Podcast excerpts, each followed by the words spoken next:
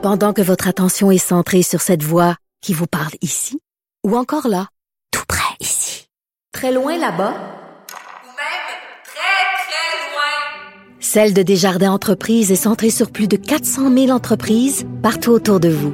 Depuis plus de 120 ans, nos équipes dédiées accompagnent les entrepreneurs d'ici à chaque étape pour qu'ils puissent rester centrés sur ce qui compte, la croissance de leur entreprise.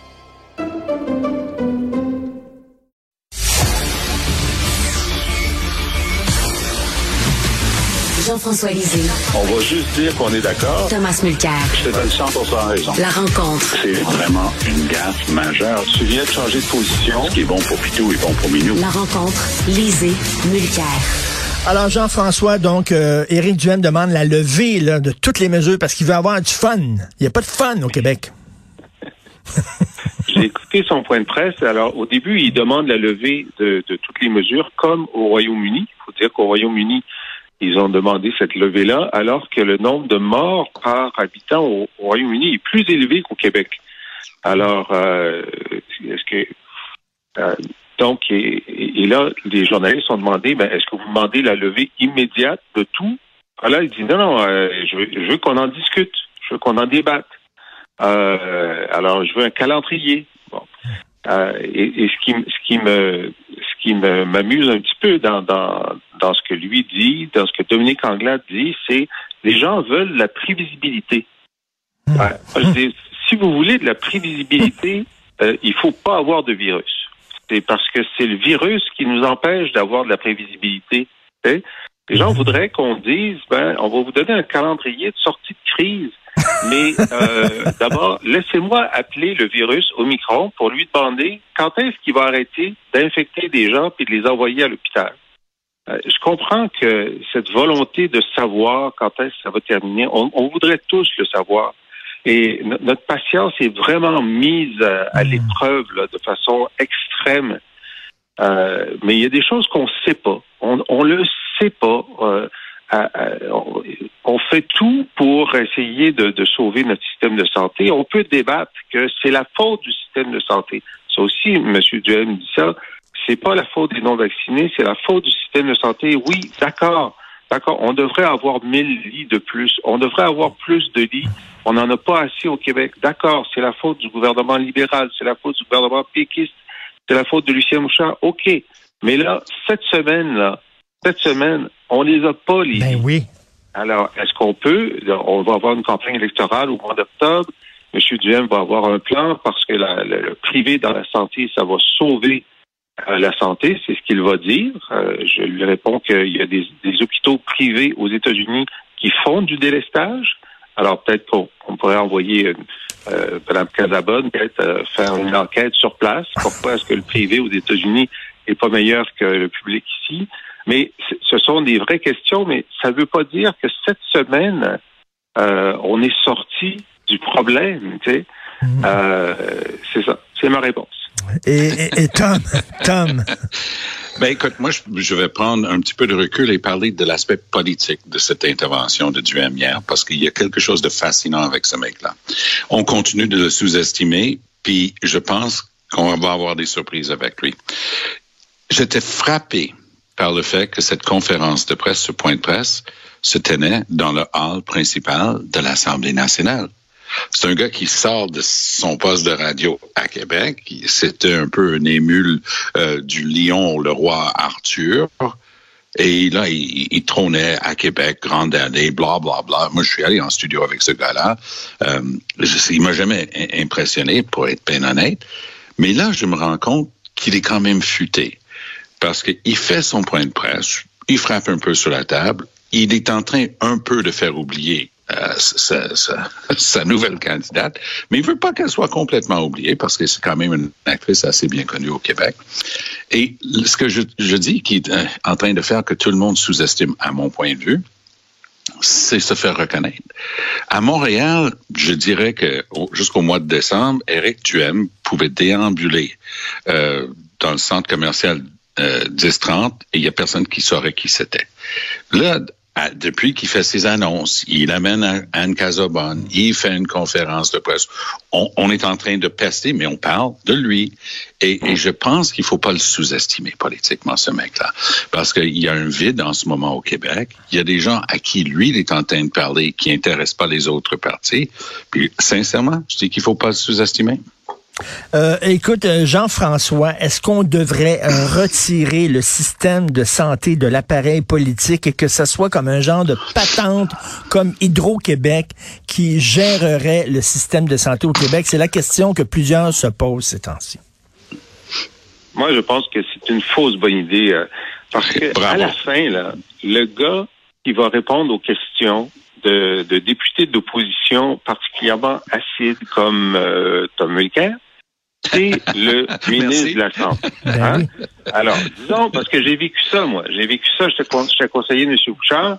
Et là, il y avait une dame à, à Sainte-Marie-du-Bouchon qui avait pas eu ses pilules. Et puis là, et Tom se levait et dit Comment le ministre de la Santé peut-il justifier que madame n'a pas eu sa pilule? Quand bien même ce serait euh, ce serait Santé Québec avec son conseil d'administration, puis Tom se lèverait quand même pour demander au ministre Santé. Alors, il n'y a pas de bonne solution à ça. Et Jean-François, surtout, là, Hydro-Québec, on voit là, le manque de transparence, l'État dans l'État. Est-ce que c'est vraiment ça qu'on veut à la tête du système de santé, un organisme comme ça? Ben, non, il a, il a, fallu se battre pour que la vérificatrice générale puisse euh, avoir euh, le mandat d'aller à l'intérieur du Québec. Non, je ne sais pas, tu parles de, de, ça parce que qui propose ça cette semaine? J'ai déjà entendu ça avant, mais pourquoi ça revient? Ben moi, je, je vois ça là, dans, dans, les journaux, les médias sociaux. Il y a, il y a des commentateurs qui disent est-ce que ça devrait être euh, est-ce que ça devrait être la solution? Euh, euh, on devrait en discuter. Tom, qu'est-ce que tu en ben, penses? Honnêtement, je pense que si on veut savoir pourquoi ça ne marcherait pas, lis le rapport de Joanne Castonguay d'hier. Joanne Castonguay est en train de fournir le couvercle à la CAQ pour mettre sur la marmite pour que le public sache pas ce qu'il y avait dedans. Elle a eu la témérité de dire que tout avait déjà été étudié. Je la cite. Ben, elle pense qu'entre le rapport de la protectrice du citoyen, le rapport à venir de la coroner et ses propres rapports, on a tout ce qu'il faut. Euh, excusez, avez-vous écouté la coroner, qui est Anne Kamal, cette semaine, qui était tannée des demi-vérités puis les demi-réponses du gouvernement? Et là, parce que toi, tu viens de pondre 300 pages technocratique avec certainement des idées, mais quand l'idée centrale, c'est qu'il faut que le système soit basé, soit basé sur la valeur à l'eau. Moi, j'étais le gars le moins étonné de la planète Terre quand Christian Dubé a dit Ah, c'est très bon ce rapport-là. Oui, on va, on va faire tout ça. Ça, c'est le genre de bouillie pour les chats de 300 pages. Tu pitches ça sur la pile des autres rapports dans une salle dédiée à cette fin au ministère de la Santé, puis il n'y a rien qui change. Est-ce qu'on peut transformer un système en le rendant responsable. Moi, je vais t'étonner, Richard, mais il y a deux ministères. Les transports et la santé, où je déménagerai les fonctions clés vers la métropole. Oh, je sais, je les entends jusqu'ici, les radios Québec en train de passer. Garde le service juridique, les choses essentielles pour travailler avec l'Assemblée nationale, les commissions parlementaires, tout ça à Québec. Mais déménage là où ça se joue à Montréal. Parce que le ministère de la Santé sur Joffre à Québec, je m'excuse, c'est à peu près le ministère le plus déconnecté, le plus rempli d'idéologues, de gens avec plein d'idées, puis peut-être des études, mais qui font les mêmes erreurs depuis 45 ans. Est-ce qu'on peut, s'il vous plaît, avoir droit à autre chose? Et ça commence à, là. Alors, à défaut de mettre du crazy glue, dans les serrures pour les empêcher de retourner au bureau, ce qui serait une solution peut-être moins chère. Déménageons euh, les, les, les, fonctions centrales à Montréal. On va enfin pouvoir se dégager de cette boîte d'idéologie qu'est le ministère de la Santé du Québec. Et euh, Jean-François, qu'est-ce que tu penses, toi, des déclarations de Madame, justement, Joanne Gastonguay? Bon, elle a donné un petit peu de, de gaz à l'opposition. Euh, en disant, bon, effectivement, euh, le, le, la cellule de crise aurait dû euh, avoir plus d'experts euh, externes. Donc, c'est ce que l'opposition demande depuis longtemps. Euh, elle a dit que les avis de la santé publique devraient être rendus publics. C'est ce qu'on demande depuis longtemps. mais elle a rendu, comme dit Tom, euh, un très Ah oui. grand service au gouvernement Ah en oui. disant qu'il n'était pas nécessaire d'avoir une commission d'enquête. Ça, vraiment, oui. là, pour le gouvernement, devait être tellement content. Déjà, moi, je disais, hein, tu te souviens, Tom, qu'il n'y en aurait pas de commission. Mais là, je le dis avec d'autant plus d'assurance que euh, M. Legault a un argument génial. Ben oui. de dire, ben voyons, même la commissaire à la santé dit que Ben c'est oui. nécessaire. Alors, Ben oui. pré- prépare ta bouteille, euh, Tom. Elle est prête. je pense. Je pense. C'est ce que je peux. me- Est-ce que je peux régler pour une demi bouteille si je te paye tout de suite Euh, Non, mais mais, mais toute, toute, toute blague à part, euh, je, je pense que euh, Legault va juste répéter ça à sa société.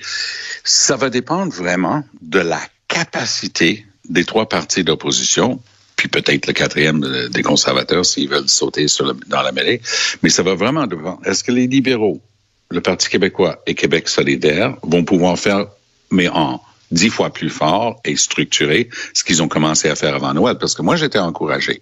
Je les ai vus pour la première fois travailler intelligemment ensemble dans une même direction en réclamant une commission d'enquête. Hey, on a besoin d'un John Gomery ou d'une France Charbonneau. Là, là, je m'excuse, je suis sûr qu'elle est pleine de bonnes intentions, mais Madame Castonguay, qu'elle le réalise ou pas, elle est complètement en dehors de son mandat. Il faut aller lire sa loi. Elle est complètement en dehors de son mandat en se prononçant sur un enjeu qui est âprement débattu en ce moment par les élus. Elle se mêle dans le sens le plus littéral de ce qui ne la regarde pas. Donc, on comprend, elle avait l'habitude de venir en commission parlementaire, son père, Claude Castonguay, le père de l'assurance maladie au Québec, elle l'accompagnait souvent, elle travaillait là-dedans depuis longtemps. Euh, full disclosure, ça fait partie de ma famille, c'est de la famille de- du côté de ma mère. Euh, et, et- mais donc ça n'a rien de personnel, mais euh, rapport après rapport, je me dis, elle veut plaire au gouvernement. Son rôle, c'est de faire un peu comme la protectrice du citoyen que- qu'elle cite pour, pour se justifier, de se battre pour le public et arrêter de trouver des manières de justifier l'injustifiable du côté du gouvernement. Il y a des milliers et des milliers de Québécoises et Québécois qui sont morts dans des conditions atroces. Les familles ont le droit de savoir ce qui s'est passé. Jean-François, rapidement, je sais que tu veux parler d'Air Canada. Oui, alors donc, euh, après le- le- l'extraordinaire discours euh, en anglais seulement de Michael Rousseau, euh, l'Office québécois de la langue française a reçu euh, 150 plaintes à ce sujet-là, comme d'ailleurs le commissaire aux langues à Ottawa en a reçu plus de 1000. Et la, présidente, Mme Galarno, s'est dit, ben, peut-être que Air Canada veut redorer son blason francophone. Alors, je vais lui offrir dans une lettre, comme font d'autres entreprises de juridiction fédérale, de euh, faire un processus euh, d'accréditation comme s'ils étaient sous la loi 101. Alors, euh, la lettre lui est revenue, c'est no tax. No tax, on n'a pas vraiment besoin de l'Office de la langue française. On va se débrouiller très bien nous, nous, euh, tout seul. Alors voilà, c'est la fin du dossier au QLF. Non, c'est juste le début du dossier parce que rappelons, parce elle avait fait un très bon travail là-dessus. Mélanie Joly avait ce dossier, c'était électoral. Ils ont promis de faire ça dans les 100 premiers jours. Donc, le gouvernement a été assermenté. Ça va bientôt faire 100 jours. Alors, moi, je pense que Trudeau est vraiment peinturé dans un coin avec cette démarche-là parce que Trudeau a promis que les compagnies de compétences fédérales qui relèvent donc, par exemple, de l'aviation, ça c'est fédéral, vont être assujetties justement à des contraintes identiques à la loi 101. Moi, j'avais proposé une loi en ce sens-là quand j'étais député au fédéral et les libéraux voulaient rien savoir. Alors, j'ai hâte de voir ce qui va se passer ici. Est-ce que le mot d'ordre va être donné à Air Canada de répondre? Est-ce qu'ils vont essayer de se réfugier de, derrière cette promesse? Puis j'ajouterai ceci, puis on va être trois notamment à le regarder.